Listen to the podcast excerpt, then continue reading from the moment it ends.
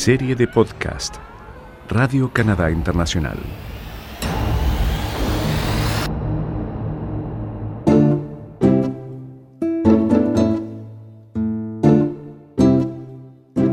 Cerebros Latino-Canadienses para la Ciencia, una serie de podcast del equipo latinoamericano de Radio Canadá Internacional. Les habla Paloma Martínez.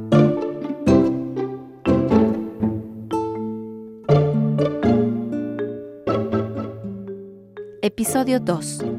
Revolución Azul o cómo las costas oceánicas y sus habitantes necesitan un cambio rápido y profundo. alrededor de unos 30 millones de personas indígenas. Cada año consumen un poco más de 2 millones de toneladas eh, de mariscos, lo cual es eh, aproximadamente igual a 2% de la captura comercial que se conoce a nivel mundial. Lo, algo muy interesante fue que, que, bueno, a lo mejor se esperaría que esas comunidades tengan un consumo mucho más alto que la población en general, pero además de ello, el simple hecho de pescar, vamos, la práctica de la pesca, es una parte fundamental que une y les da identidad a muchas de estas etnias. Entonces, eh, esto añade una importancia eh, mayor a, las pesquerías eh, al margen de la parte de consumo o comercial. No sé ustedes, pero no estoy muy familiarizada con el concepto de revolución azul y por tanto es lo que proponen cada vez más expertos del mundo, entre los que se encuentra Andrés Cisneros Montemayor. Este científico mexicano-canadiense del Instituto de Océanos y Pesca de la Universidad de Columbia Británica en el oeste del país cree que una revolución azul puede ser la respuesta a los desafíos de los cambios climáticos y de la sobrepesca. El cambio climático eh, hoy por hoy es la amenaza más grande a nivel este, mundial porque se aúna a la, a la sobrepesca y a la sobreexplotación. Entonces, una de las principales, valga redundancia, cambios que estamos viendo ahorita en, en el ecosistema marino, en particular, es que las especies de peces eh, van migrando eh, hacia los polos. Lo que provoca esta migración de peces es que en los trópicos, en donde eh, hay mucha gente que depende de los recursos marinos, eh, pues están quedando sin especies porque simplemente la temperatura del agua es mucho mayor que la que cualquier especie de pez puede vivir. Entonces esto es una, es una gran amenaza para todas las comunidades.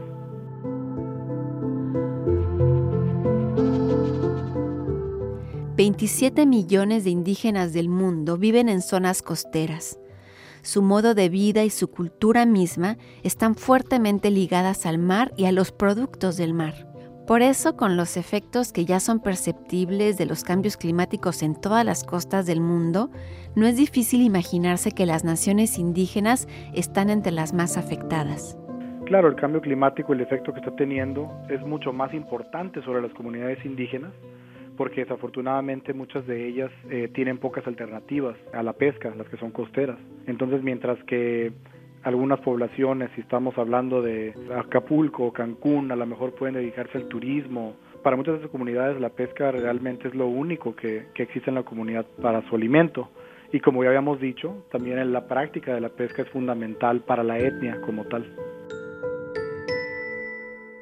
El término economía azul viene por supuesto del color del mar y se utiliza cada vez más en diversos sectores marinos y en marcos de desarrollo internacionales también. Sin embargo, para que sea un enfoque realmente útil, los investigadores como Andrés Cisneros Montemayor creen que los beneficios para la sociedad, para la gente y la equidad deben ser explícitamente priorizados junto con las preocupaciones ambientales y las preocupaciones económicas. Por eso se requiere una revolución azul que va mucho más allá de la simple idea de economía azul o economía del mar. Hay algunas amenazas, por ejemplo la sobreexplotación. Eso definitivamente puede disminuirse y revertirse, vaya, para tener pesquerías sustentables con un mejor manejo y unos esquemas de gobernanza y de diálogo que incluyan a la gente que está realizando la actividad, ¿no? en este caso las comunidades indígenas para atender mejor sus necesidades. Otras cosas como el cambio climático, eso requiere de una cooperación internacional eh, a nivel altísimo. Bueno, ya se han dado algunos ejemplos como el Acuerdo de París, Entonces, ese tipo de problemas se tendrán que resolver ahí. En realidad, hay muy poco que se puede hacer a nivel de comunidad para enfrentarse al cambio climático. Lo mejor que podemos hacer es adaptarnos a él.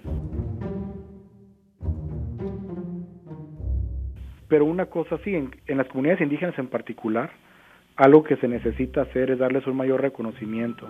Prácticamente en todo el mundo, esas comunidades desafortunadamente están dentro de las más marginadas en muchos sentidos, ¿no? tanto social, económico, incluso geográfico.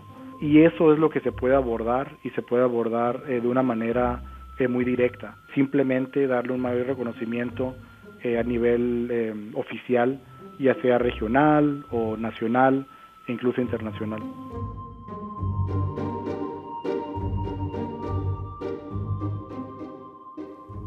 Una economía azul solo será revolución si puede lograr el desarrollo sostenible y el bienestar de los océanos y las especies marinas al mismo tiempo que evita efectos negativos en quienes viven en el mar y viven del mar. El profesor Cisneros Montemayor es claro, si no se incluye a las naciones indígenas originarias y si no se aprovechan los conocimientos tradicionales e indígenas, no será nunca una revolución y los efectos serán nefastos.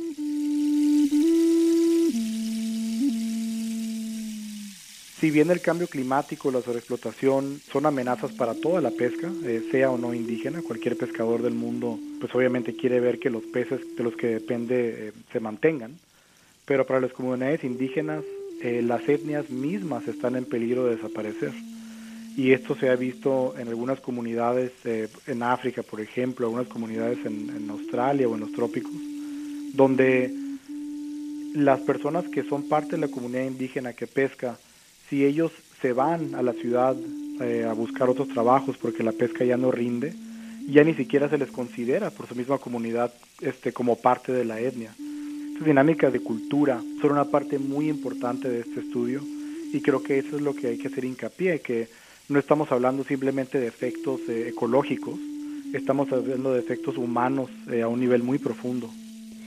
El profesor Cisneros cree que si se elimina el enfoque de los beneficios financieros directos y se buscan más bien asociaciones, colaboraciones, transferencias de tecnología, intercambios de estudiantes y profesionales y otro tipo de colaboraciones en materias de investigación, se pueden evitar las desigualdades sociales en las regiones costeras del mundo.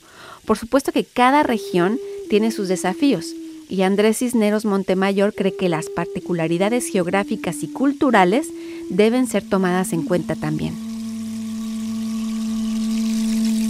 En los trópicos, la acción del cambio climático que hace que las especies migren o, o, cambien su distribución hace más difícil acceder a estos recursos marinos para la pesca. Y bueno, eso se combina con el hecho de que en los trópicos existen poblaciones eh, todavía muy grandes de, de comunidades indígenas y, y, por lo tanto esa combinación de factores eh, hace muy vulnerables a estas regiones. Ahora, claro, hay comunidades en Canadá, en el Ártico, por ejemplo, que se ven amenazadas eh, por el simple hecho del deshielo. Entonces, no es tanto que las especies de peces ya no estén, aunque sí están cambiando sus distribuciones, pero simplemente está desapareciendo el mismo entorno eh, debajo donde se encuentran las comunidades. Entonces, si bien hay regiones que se van a ver más afectadas que otras, esto es una amenaza a nivel eh, mundial, sin duda. Uno de los motores de la investigación de Andrés Cisneros es la convicción de que los usos y costumbres indígenas, que en muchas ocasiones incluyen sistemas de conservación y de gestión en regiones costeras del mundo, están sucediendo simultáneamente en muchos lugares del planeta. Hay ejemplos entre los indígenas hawaianos que están gestionando de una mejor manera los recursos que vienen del mar a través de sus pesquerías tradicionales, también entre los indígenas seri de México que están haciendo frente a la disminución de las especies marinas aplicando técnicas tradicionales a su manera de pescar actualmente. Y también ejemplos en el Ártico de Canadá entre los inuit que tienen un conocimiento y un muy propio de los recursos del mar. Entonces, para Andrés Cisneros Montemayor, sus investigaciones han logrado comprobar que además de lo que se está haciendo a nivel mundial para proteger al medio ambiente, la conservación marina dirigida por grupos y por naciones indígenas de todo el mundo también se está llevando a cabo según su propio contexto ecológico y cultural. Y entonces, según él, es un ejemplo de la verdadera revolución azul.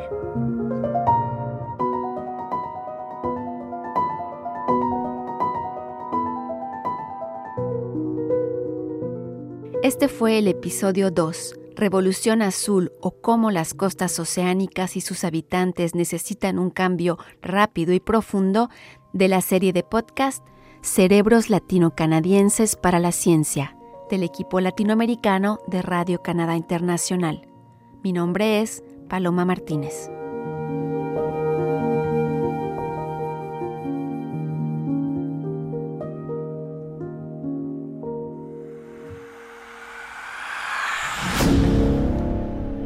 Serie de podcast Radio Canadá Internacional.